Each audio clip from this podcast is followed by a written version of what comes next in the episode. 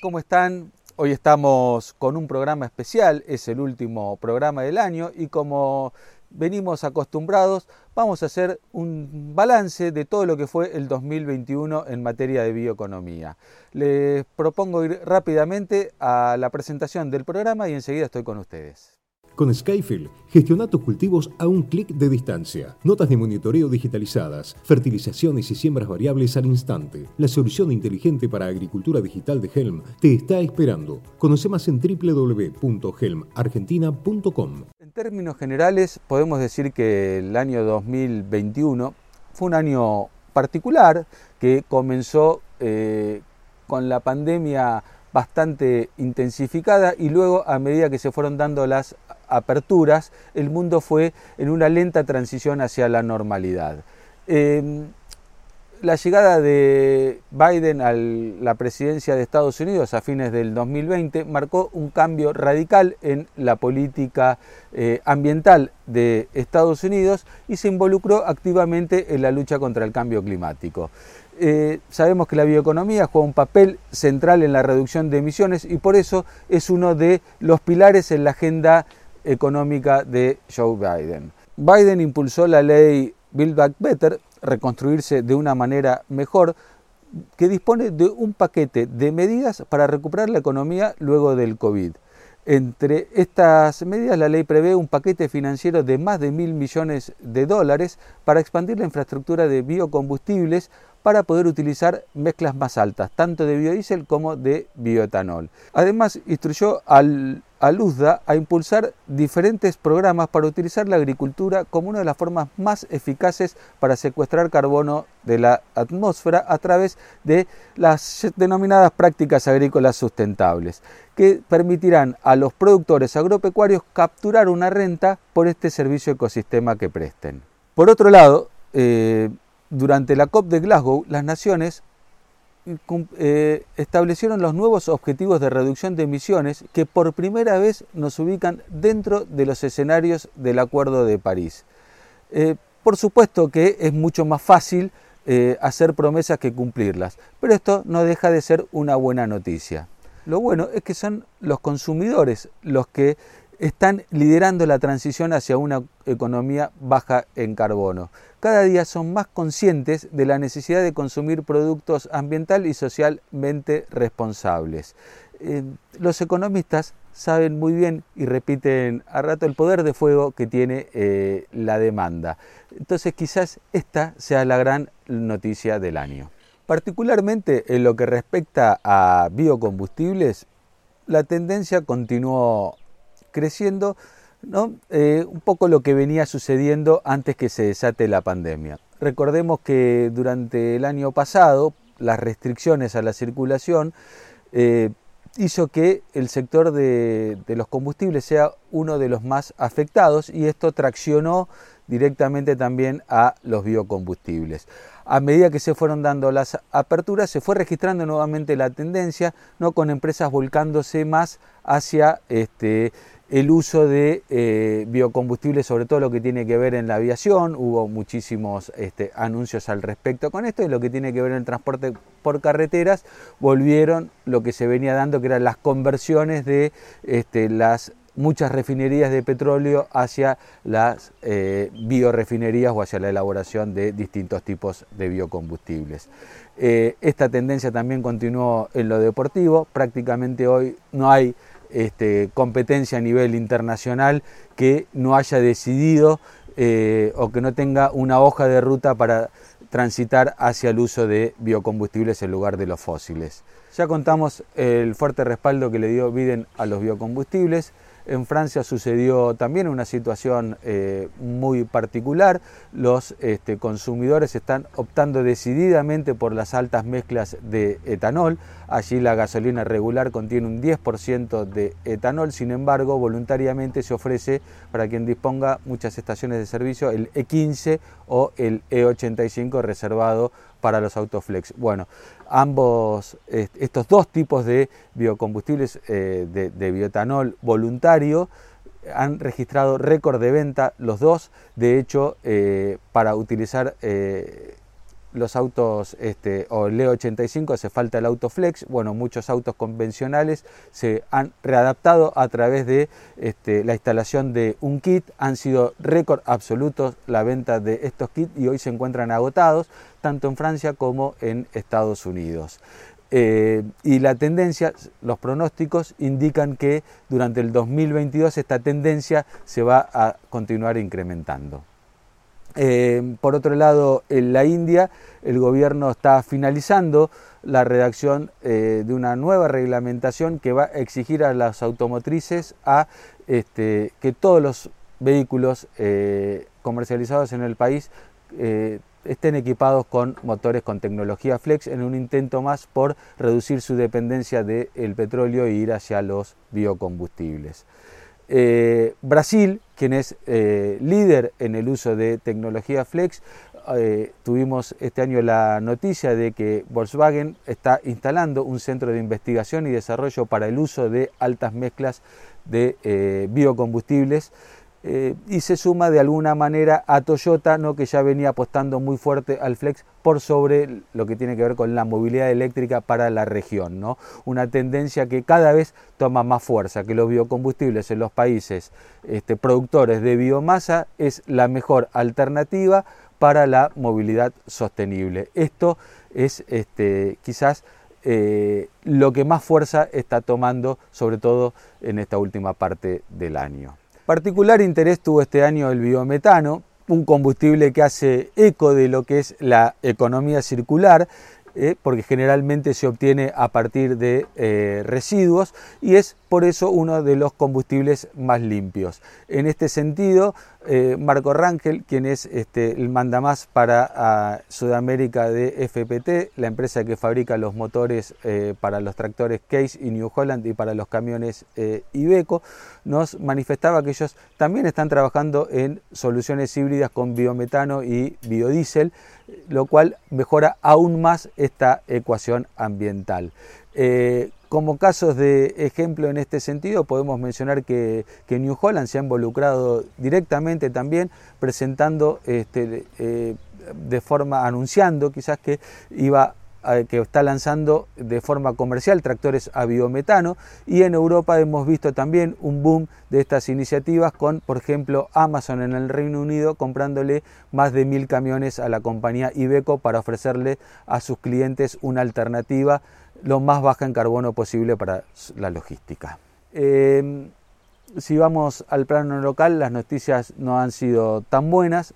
Eh, a lo largo del año se ha discutido un nuevo marco regulatorio para este, los biocombustibles y finalmente por impulso del oficialismo se terminó reduciendo a la mitad el, el corte con biodiesel y se ha facultado a la Secretaría de Energía para también poder reducir eh, cuando disponga eh, el, uso de bioetanol.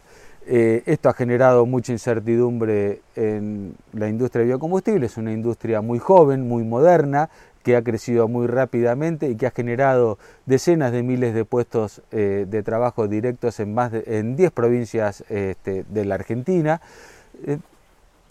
pero Afortunadamente, eh, Córdoba se ha revelado y ha decidido instalar su propio eh, marco regulatorio para los biocombustibles dentro ¿no? de lo que le permite el federalismo y tratando de impulsar ya sea el autoconsumo o el uso oficial de biocombustibles. Recordemos que Córdoba es quizás eh, la provincia más agrícola del país. La química verde es quizás el sector donde mayores anuncios de inversiones hubo.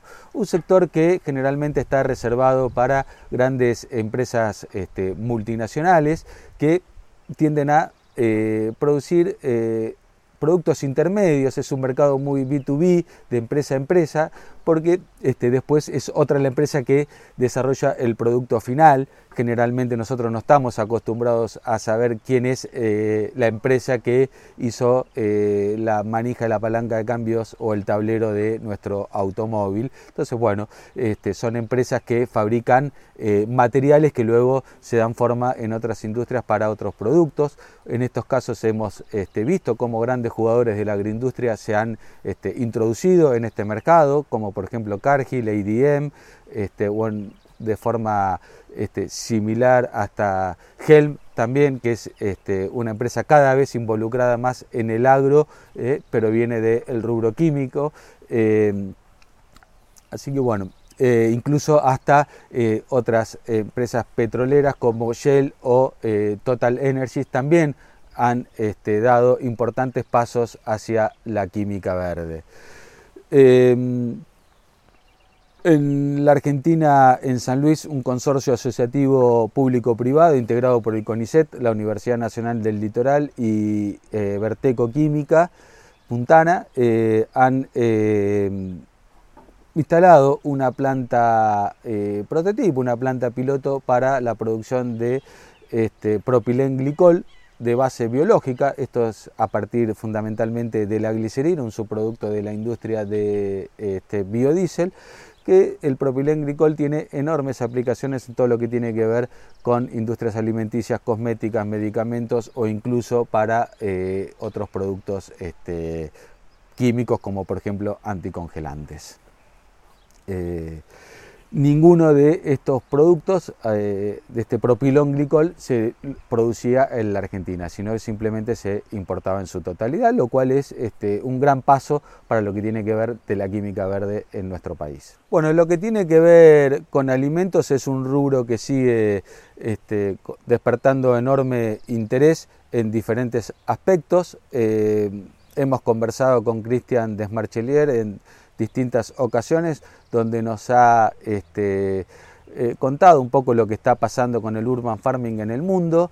Eh, también eh, hemos visto, hemos conversado con este, un productor de este, equipamiento para el urban farming de, aquí, de Argentina, un proveedor local, hasta incluso también hemos visto desarrollos o, de, producciones a escala comercial también que tienen que ver con el urban farming en Argentina. Eh, también Cristian Desmarchelier nos, nos contó eh, el boom que hay en el desarrollo de este, otros alimentos a base de eh, la biotecnología de, precisión. En este, en este sentido también podemos mencionar todo lo que está pasando con la carne cultivada en laboratorio, donde tanto en Israel como en Estados Unidos ya hay empresas que este, tienen sus plantas listas para comenzar a producir en cuanto les habiliten la comercialización de estos productos que hasta el momento el único país donde está autorizado para este, poder ser este, consumido por eh, de forma comercial, digamos, o, ventas de forma comercial es Singapur. Lo que tiene que ver con las proteínas vegetales, habían tenido un enorme repunte durante el 2020 por la pandemia, sin embargo en 2021 eh, aparentemente eh, el consumo se ha, retrocedido un poquito y este, los especialistas indican que esto tiene que ver con que la gente comenzó a salir de, sus hogares, la gente ahora almuerza en el trabajo, almuerza, eh, sale a cenar, eh, ya no cocina tanto, entonces eh, esto es lo que está motivando un poquito la retracción, pero sin embargo este, las inversiones continúan creciendo y es esperable que este, la tendencia continúe los niveles prepandémicos de crecimiento, no habiendo sido quizás el 2020 un año excepcional al respecto por esto de habernos quedado en nuestras casas. En lo que tiene que ver con las proteínas animales, eh, cultivadas dentro de los mismos animales, eh, estamos viendo una tendencia eh, o mejor dicho, eh, el nacimiento de carne neutra en carbono, unas iniciativas que conocimos primero en Brasil y que luego hemos este, presentado aquí en la Argentina de la mano de ecobosques este, ganaderos, un mercado que este, tiene un particular interés que vamos a seguir de cerca a ver cómo sigue evolucionando. También quisiera destacar eh, una serie de iniciativas que se han dado en el país que son de enorme interés en esto que tiene que ver con la bioeconomía circular. Eh, me refiero más específicamente al nuevo feedlot que ha inaugurado la empresa Biofarma, un feedlot modelo donde este, está todo pensado no solo para este, reducir al máximo la huella ambiental en la producción de carne, sino también para eh, hacer lo que tiene que ver con la transferencia tecnológica al tener también este, iniciativas de capacitación para productores o este, ingenieros agrónomos o veterinarios en todo lo que tiene que ver con el triple impacto. En el mismo sentido, eh, también quisiera destacar el Compost Tour de la empresa Ecomanagement, quienes este, están también transfiriendo toda la tecnología para que cada vez sean más este, las empresas que puedan hacer uso de todo esto que tiene que ver de la eh, bioeconomía circular y darle una segunda oportunidad a los residuos o los efluentes en lugar de estar eh, eh, disponiéndose de alguna forma que no es la mejor alternativa ambiental. Por último, quisiera reconocer a dos empresas que están con fuerte innovación argentina que están llegando al mundo. Una de ellas es este, Bioceres, quien ha tenido un año eh, espectacular, ha eh, adquirido el paquete accionario de Mulex Science, una eh, empresa que se dedica al molecular farming en el cual están viendo de producir proteínas, a, eh, proteínas animales a partir de las plantas, una cosa que parece este, muy loca pero que ya eh, Bioceres lo hizo con la quimosina, ¿no? a, partir de utilizando el cártamo como una especie de reactor biológico.